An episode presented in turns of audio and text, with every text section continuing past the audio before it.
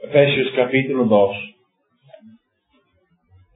Versículo 1 dice, y Él os dio vida a vosotros cuando estabais muertos en vuestros delitos y pecados, en los cuales anduvisteis en otro tiempo siguiendo la corriente de este mundo, conforme al príncipe de la potestad del aire, el espíritu que ahora opera en los hijos de desobediencia, entre los cuales también todos nosotros vivimos en otro tiempo, en los deseos de nuestra carne, haciendo la voluntad de la carne y de los pensamientos, y éramos por naturaleza hijos de ira, lo mismo que los demás. Pero Dios, que es rico en misericordia, por su gran amor con que nos amó, aun estando nosotros muertos en pecados, nos dio vida juntamente con Cristo. Por gracia sois salvos. Y juntamente con Él nos resucitó y asimismo nos hizo sentar en los lugares celestiales con Cristo Jesús para mostrar en los siglos venideros las abundantes riquezas de su gracia en su bondad para con nosotros en Cristo Jesús. Porque por gracia sois salvos por medio de la fe. Y esto no de vosotros, pues es don de Dios. No por obras para que nadie se gloríe, porque somos hechura suya, creados en Cristo Jesús para buenas obras, las cuales Dios preparó de antemano para que anduviésemos en ellas. Nos dice allá versículo 4, por gracia sois salvos. Por gracia sois salvos. Vamos a ver qué es esta gracia de Dios. Y nos dice que por gracia sois salvos. Primero quiero hacer esta pregunta. ¿Qué significa esto de ser salvo? Muchos religiosos dicen, ¿eres salvo? Esa palabra salvo tiene un significado o abarca muchas otras palabras esta palabra salvo abarca muchas otras palabras. Por ejemplo, una persona que es salvo es una persona que ha sido redimido por el Señor Jesucristo. Una persona que es salva es una persona que ha sido santificado en Cristo Jesús. Ha sido santificado por Dios el Padre y ha sido santificado por el Espíritu Santo. Santificado. Una persona que es salvo es una persona justificado delante de Dios. Todas estas palabras están incluidas en la palabra salvo. Pero en términos simples, una persona que es salva es una persona que a fin, después del tiempo, esa persona va a estar con Dios en el cielo, con el Señor Jesucristo. Es una persona salvo, salvo de sus pecados. Dice la palabra de Dios, llamará su nombre Jesús porque Él salvará a su pueblo de sus pecados. Va a ser salvo, salvo en la eternidad de sus pecados. Y aquí nos dice que en nuestro texto, el apóstol Pablo dice, por gracia sois salvos. La persona que va a estar delante de Dios en perfección, esa perfección que Dios requiere, esa perfección que nosotros necesitamos para poder estar delante de Dios, y no ser consumidos. Esa perfección que Dios da y que Dios requiere, esa perfección es dada por gracia. Es gracia. Por gracia sois salvos. Ahora, la palabra gracia, la palabra gracia, significa favor no merecido. Favor de Dios al hombre, favor de Dios no merecido. Y quiero que consideremos esto, el favor de Dios, que no es merecido de parte del hombre, el hombre no lo merece, es por eso que está diciendo que no es por obras, para que nadie se gloríe. Esta gracia, quiero que consideremos algunas cosas acerca de esta gracia. La primera cosa que quiero consideremos es la necesidad, la necesidad de parte nuestra de esta gracia la necesidad. ¿Cuál es la necesidad de la gracia? ¿Por qué es necesario que la salvación sea por gracia? ¿Acaso no puede una persona ir al cielo por lo que él hace? Ustedes saben la respuesta de esto. Nos dice claramente no por obras. Una persona no es salvo por obras. Pero mucha gente piensa eso, ¿verdad? Mucha gente piensa que por lo que él hace, o lo que no hacen, es, eso lo, lo, lo acredita para poder entrar al cielo. Dice, bueno, yo soy buena persona. Dios va a tomar eso en consideración, va a dejar que yo esté en el cielo. Somos buenos o somos malos. Si somos buenos, vamos a ir al. No, es lo que enseña. La gracia de Dios, el mensaje de Dios a nosotros es que esta salvación es favor no merecido. No merecido. ¿Por qué no es merecido? Bueno, primeramente lo único que nosotros podemos merecer de Dios, lo único que podemos nosotros merecer de Dios es la ira. Es lo único que podemos merecer de Dios, es la ira. Nos dice la palabra de Dios que estamos muertos. Nos dice allá, Él os dio vida. Está hablando a personas que tienen vida. Vamos a ver, vamos a ver quiénes son estas personas. Está hablando a, personas que han sido regeneradas, personas que han sido eh, dados vida de Dios, vida espiritual, vida eterna. Pero Él está enseñando que Él dio vida, Dios dio vida a estas personas cuando estaban en qué condición? Muertos en delitos y pecados. Muertos. Y nos enseña esto que es una inhabilidad. Una persona que es muerto no puede hacer nada, es una persona inactiva. Una persona que es inactiva no puede hacer algo. Bueno, la, palabra de Dios nos enseña la inhabilidad, y a eso, de, eso estamos hablando, de la inhabilidad del hombre de hacer algo para poder merecer la salvación. No puede. Una persona no puede agradar a Dios en la carne. En la carne nadie puede agradar a Dios. Pero en Juan capítulo 6, 44, hablando de ir al cielo, de ser salvo, de venir a Dios, dice el Señor Jesucristo, ninguno puede venir a mí si el Padre que me envió no le trajere y yo le resucitaré en el día posterior. Ahí esa palabra puede no es, no está hablando de permiso, está hablando de habilidad, no tiene poder de hacerlo. No está diciendo no tiene, ninguno tiene permiso, no está diciendo eso. Está diciendo ninguno tiene la habilidad de venir a mí, ninguno tiene la habilidad de venir a Dios si Dios mismo no le da esa habilidad. Si Dios no le da esa habilidad, esa habilidad es vida, vida, para poder moverse. Y, lo triste del caso es que no solamente el hombre está muerto, no puede y tampoco quiere la realidad de su inhabilidad se encuentra en su falta de querer. No quiere. Vean lo que dice Juan capítulo 5, versículo 39. El Señor Jesucristo está hablando en este versículo, está hablando a hombres religiosos, hombres que tenían, por cierto, la palabra de Dios en sus manos. Y Él les dijo allá en, en versículo 39, escudriñad las escrituras. Ustedes escudriñan. Estaba hablando fariseos, escribas, y si ustedes estudian las escrituras, porque a ustedes les parece, a vosotros les parece que en, en, en ellas, les parece que en cumplir estas cosas, les parece que en cumplir ritos y requisitos, ustedes tienen vida eterna. Y ellas, las escrituras, son las que dan testimonio de mí. Dan testimonio de mí. Y vean lo que dice acá. Y no queréis venir a mí para que tengáis vida. No queréis venir a mí. Ahí está la condenación, ahí se manifiesta la condenación del hombre. El Señor Jesucristo vino al mundo y los hombres odiaron más la luz que las tinieblas. Es lo que dice en Juan capítulo 3, versículo 19. Esta es la condenación. Aquí está revelada la condenación la muerte espiritual en, la, en la que se encuentra el hombre por naturaleza. Aquí está revelado su condición en que la luz, el Señor Jesucristo, el Evangelio, vino al mundo y los hombres amaron más las tinieblas de su propia imaginación. Amaron más las tinieblas de su propia superstición.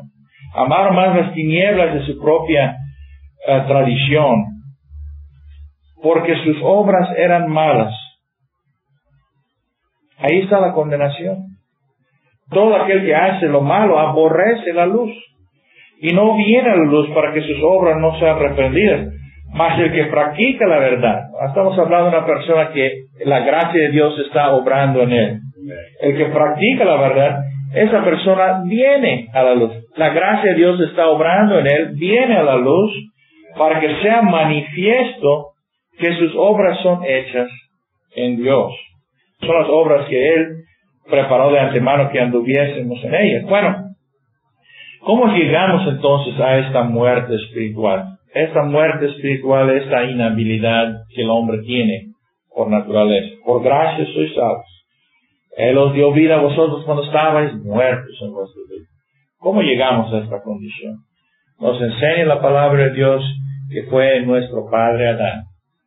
Fue nuestro padre Adán en un representante, en una cabeza federal. Es decir, todos nosotros nacemos en esta condición. Y saben, esto es razón de dar gracias a Dios. ¿Les, parece extraño? Es razón de dar gracias a Dios que todos nosotros caímos en Adán. ¿Por qué? Porque también todos los que creen en Cristo Jesús son vivificados. Son todos los que en Cristo Jesús, todos son vivificados. Todos los que son en Cristo. Es representación, cabeza federal, Adán representó a toda la raza humana en este hombre. Y todos nosotros quisiéramos, si alguien nos va a representar, quisiéramos, si nos pidiera nuestra opinión, si Dios viniera y te preguntara a ti, de todos los hombres que han vivido en el mundo, ¿quién quieres que te represente? Todos nosotros escogeríamos a este hombre, Adán. Mira a Adán. Adán en su condición creado de Dios perfecto. Inteligencia antes de la caída, perfecto. Pero Adán cayó. Nuestro primer cabeza representante del hombre cayó. Y si bien el que vino de las manos de Dios cayó, nosotros caeríamos también. Los ángeles cayeron. Los ángeles que cayeron con Lucero. Pero nosotros estamos bajo esa ese pacto. Y nadando nosotros caímos. Fuimos a ser en, esa naturaleza eh, corrompidos.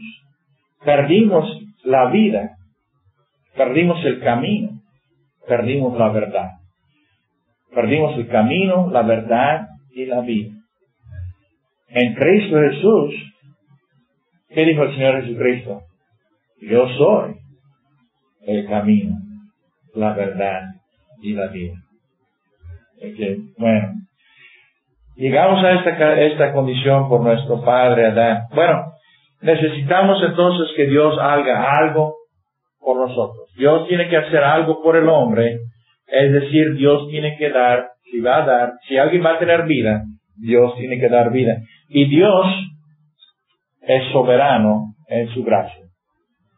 Dios es soberano. En todo, Dios es soberano. Es decir, Él da vida a quien Él quiere dar vida. La única gracia que existe es gracia soberana. De otra manera, no es gracia. No es gracia. La única gracia que es es la gracia soberana de Dios. De otra manera, si no es soberana, no es gracia. Piénselo. Si tú puedes hacer algo para de alguna manera merecerlo, entonces ya no es gracia. Si tú de alguna manera puedes motivar o, de alguna manera tienes algo que ver en eso, entonces Dios ha sido movido por algo en ti y no es por su soberana voluntad. Pero la única gracia que existe es la gracia soberana de Dios, es favor de Dios y no es paga a un individuo. Gracias. ¿Cuál es la, gracia, la causa de la gracia? Aquí está la segunda cosa que quiero que veamos. La causa de la gracia. Por gracia sois salvos por medio de la fe y esto no de vosotros. Pero vean aquí versículo 4. Pero Dios que es rico en misericordia, por su gran amor con que nos amó. ¿Dónde está la causa? ¿Qué motivó a Dios mostrar esta gracia. Ya dijimos que es gracia. Entonces, ¿cuál es la causa? No está la causa en el hombre, en ninguna manera. No está en el hombre, de otra manera no sería gracia. Lo único que había en el hombre era muerte, enemistad en contra de Dios, rebelión. Nos dice Romanos 8, 7, la mente carnal es enemistad. Los designios de la mente son enemistad en contra de Dios. Bueno, la causa de la gracia la vemos allá en versículo 4. Toda la raza humana tendría que sufrir en el infierno por toda la eternidad, así como los ángeles que cayeron, si no fuera por esto, que Dios, dice allá, pero Dios que es rico en misericordia por su gran amor con que nos amó, por su gran amor con la iniciativa o la motivación de la gracia es el amor de Dios con nosotros. Dios amó a su pueblo. Dios amó a su pueblo con un amor eterno, dice la palabra de Dios. Vean lo que dice Jeremías capítulo 31. En aquel tiempo, dice Jehová, yo seré por Dios a todas las familias de Israel y ellas me serán a mí por pueblo. Así ha dicho Jehová, el pueblo que escapó de la espada halló gracia en el desierto, cuando Israel iba en busca de reposo. Jehová se manifestó a mí hace ya mucho tiempo, diciendo, con amor eterno te he amado. Por tanto, te prolongué mi misericordia, con amor eterno. Entonces, la motivación de esta gracia es por su gran amor con que Él amó a su pueblo, con su gran amor que nos amó, nos amó. Vamos a ver en un momento que este nos está hablando únicamente del pueblo de Dios, el pueblo escogido de Dios. Por su gran amor nos amó. El amor de Dios es infinito, es decir, nunca ha habido tiempo. Nunca ha habido tiempo en que Dios no haya amado a su pueblo. El amor de Dios es desde la eternidad a la eternidad, sin principio, sin fin. Es eterno. El amor de Dios es en Cristo Jesús. Él ha amado a su pueblo en Cristo Jesús. Eso es un gran consuelo para el pueblo de Dios, que no hay nada que nosotros hicimos para llegar a alcanzar este amor en el tiempo. Y no hay nada, por cierto, entonces que podamos hacer para sacarnos del amor. El amor de Dios es invencible, así como la gracia de Dios es invencible. El amor de Dios es, es eterno, sin principio y sin fin. De tal manera, dice Juan capítulo 3, 16, de tal manera amó Dios al mundo, que ha dado a su Hijo unigénito, para que todo aquel que en él crea no se pierda, mas tenga vida eterna. De tal manera amó Dios. Es decir, el Señor Jesucristo no vino aquí al mundo para que Dios pueda amar a su pueblo. ¿Entienden eso? El Señor Jesucristo no vino para que Dios pueda amarnos. No fue porque Dios amó a su pueblo que envió a su Hijo. Dios amó, Dios nos amó cuando no éramos amables. Cuando éramos enemigos, Dios amó a su pueblo y entregó a su Hijo a la muerte. Él nos amó. La motivación entonces de la gracia de Dios es amor eterno. Amor eterno. Con amor eterno te he amado. Regresen allá al Efesios capítulo 2. Quiero que veamos esto. La tercera cosa que quiero decir acerca de esto. Esta gracia, ¿en qué consiste? Esta gracia consiste en esto. Dice, pero Dios que es rico en misericordia. Esta gracia es misericordia. Esta gracia es misericordia. Dios es misericordioso. La misericordia no se gana. Dios que es rico en misericordia por su gran amor con Esta gracia consiste en la misericordia de Dios. Todos nosotros, recuerden que la misericordia no es para amigos. La misericordia es para enemigos. La misericordia no es para gente buena. La misericordia es para los malos. Y nosotros, nos dice, somos, nosotros recibimos esta gracia, la misericordia de Dios. Dios que es rico en misericordia. Qué precioso es esto. Para nosotros, rico en misericordia. Nosotros necesitamos mucha misericordia. Y no, el pueblo de Dios no va a agotar la misericordia de Dios. Porque en Cristo Jesús Dios es rico en misericordia. Lo que nosotros, precisamente lo que nosotros necesitamos, misericordia, Dios es abundante en misericordia. Dios es abundante en misericordia. ¿Qué Dios como tú? Que no solamente es rico en misericordia, sino que se deleita en mostrar misericordia. Se deleita, se complace en mostrar misericordia. Pero recuerden esto, la misericordia de Dios no puede ser mostrada a expensas de su justicia. La misericordia de Dios, Él no puede mostrar misericordia a expensas de su justicia. Es decir, su carácter justo, su carácter santo. Él es Dios santo, Dios justo, Dios misericordioso. Y todos estos atributos de Dios no están en competencia en contra de sí, sino que son, están en armonía. Están en armonía. Es decir, la justicia divina no está en contra, no está en contra del amor de Dios. El amor de Dios es amor, amor infinito. Y Dios es ira, ira infinita. Y Dios es misericordia, y misericordia infinita. ¿Y dónde entonces, cómo es que Dios puede mostrar misericordia para mí, para ti, el enemigo, para nosotros que somos culpables? La única manera que Dios puede mostrar misericordia es en la muerte del Señor Jesucristo. La justicia divina ha sido satisfecha. ¿Ven eso? La justicia divina. Así es que Dios descargó su ira infinita sobre el único que puede absorber esa ira infinita, el infinito, el Señor Jesucristo. Él absorbió absorbió toda la ira de Dios que era en contra de nosotros, Él lo absorbió. Cuando Él estuvo sobre la cruz del Calvario, ola tras ola, tras ola, tras ola de ira cayó sobre el Señor Jesucristo, cuando Él llevó el pecado de su pueblo en su propio cuerpo. El que no conoció pecado por nosotros, Él lo hizo pecado.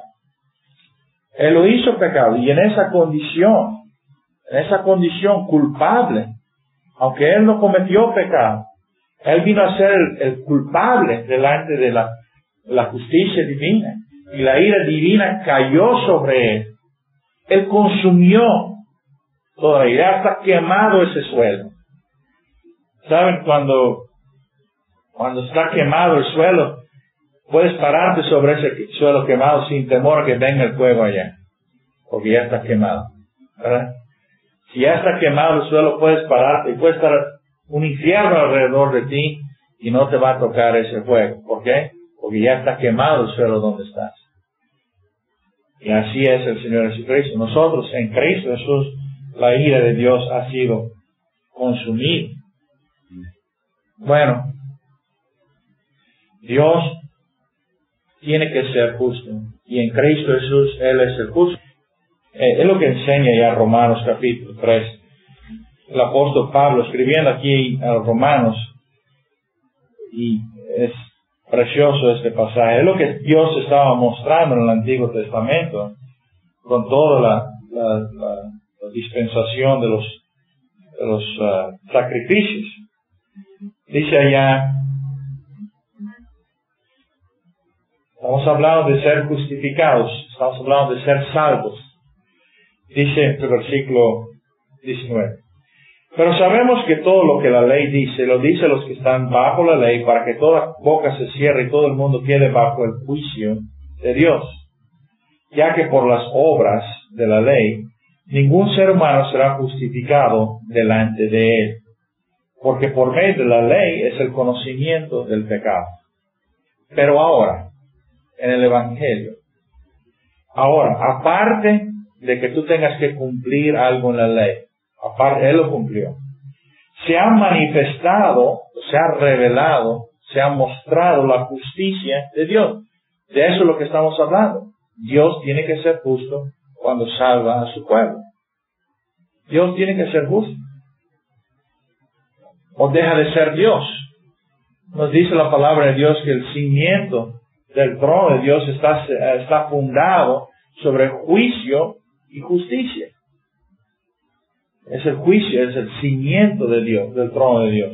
Él tiene que ser justo.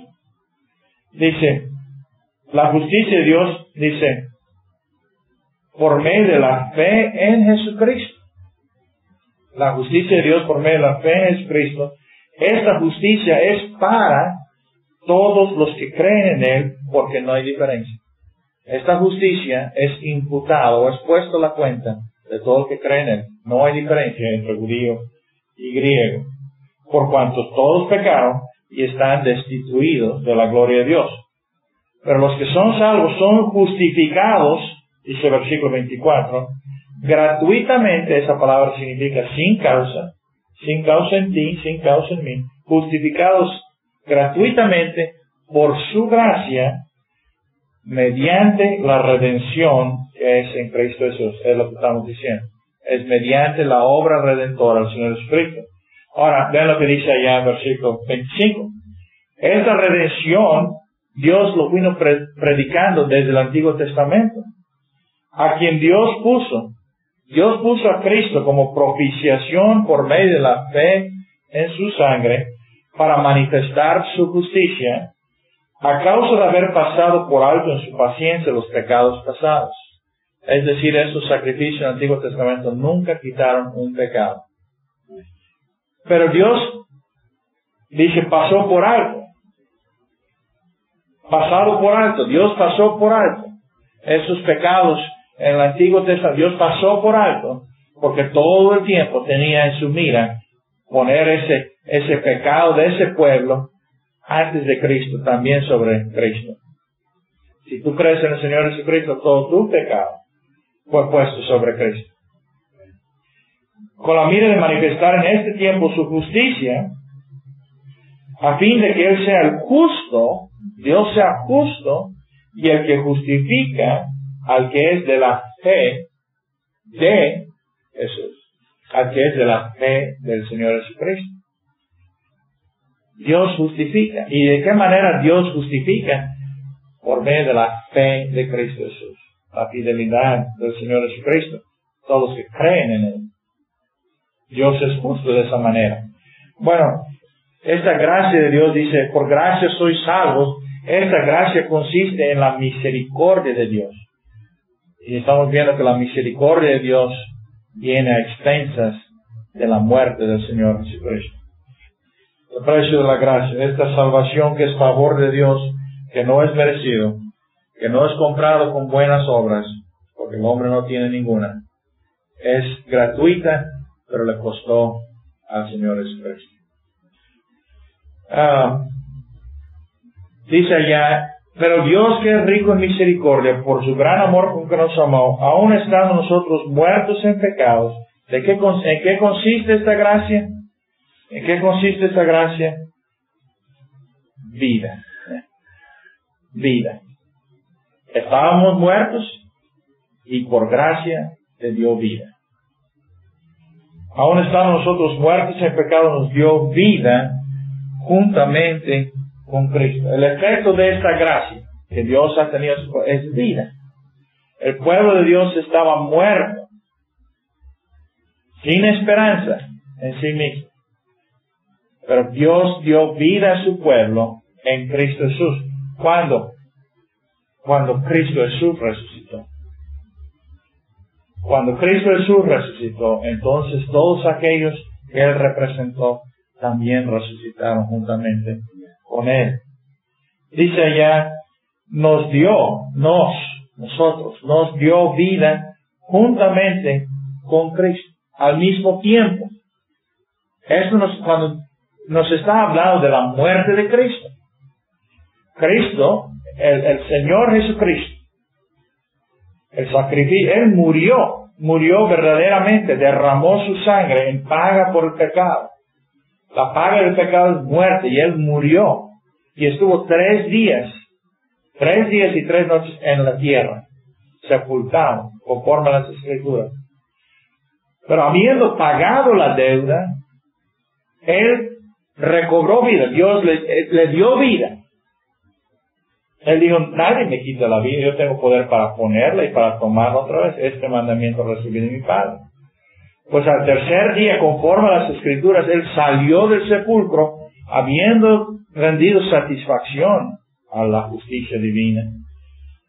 Y cuando Él cobró vida, ahora estamos hablando de este hombre, Jesús de Nazaret. Cuando Él fue al sepulcro, llevó el pecado de su pueblo allá. Pero cuando él salió del sepulcro, dejó el pecado allá. Y, y salió a vida, ahora vida eterna. Vida eterna, nunca más morir. ¿Y se acuerdan cómo en Adán caímos? Pudimos caer y en efecto caímos. En Cristo Jesús, el pueblo de Dios no puede caer. El pueblo de Dios no puede caer. Qué precio la seguridad eterna del pueblo de Dios. En Cristo Jesús no puede caer. Requeriría que Dios mismo caiga. Es imposible. Es imposible. Vida. Sois salvos. Y vean el tiempo de esta palabra sois. Presente. Sois salvos. Es decir, una persona no está esperando a cerrar los ojos en este mundo para ser salvo el que cree en el Señor Jesucristo tiene ahora mismo vida eterna. Has pasado de la muerte a la vida y a la vida eterna. No es un quizás, no es un tal vez, es una salvación segura. Cristo, vida con Cristo, la vida de Él. Está hablando de representación una vez más. Bueno, el fin de esto, sois salvos, por gracia sois salvos. Y recordamos entonces una vez más que somos salvos del pecado. Llamará su nombre Jesús porque Él salvará a su pueblo de sus pecados. La, esta gracia por la cual somos salvos nos salva de la culpa del pecado. La culpa del pecado. La culpa del pecado, la, la, la conciencia del pecado. Nos salva. La sangre del Señor Jesucristo nos limpia de todo pecado. y nos presenta, nos presenta delante de su trono limpios, irreprensibles, sin mancha, sin arruga, presentados delante de Él. Nos salva de la pena del pecado. La pena del pecado es muerte. Y un día nos salva, nos salvará de la misma presencia del pecado, de la culpa, de la pena y de la presencia del pecado.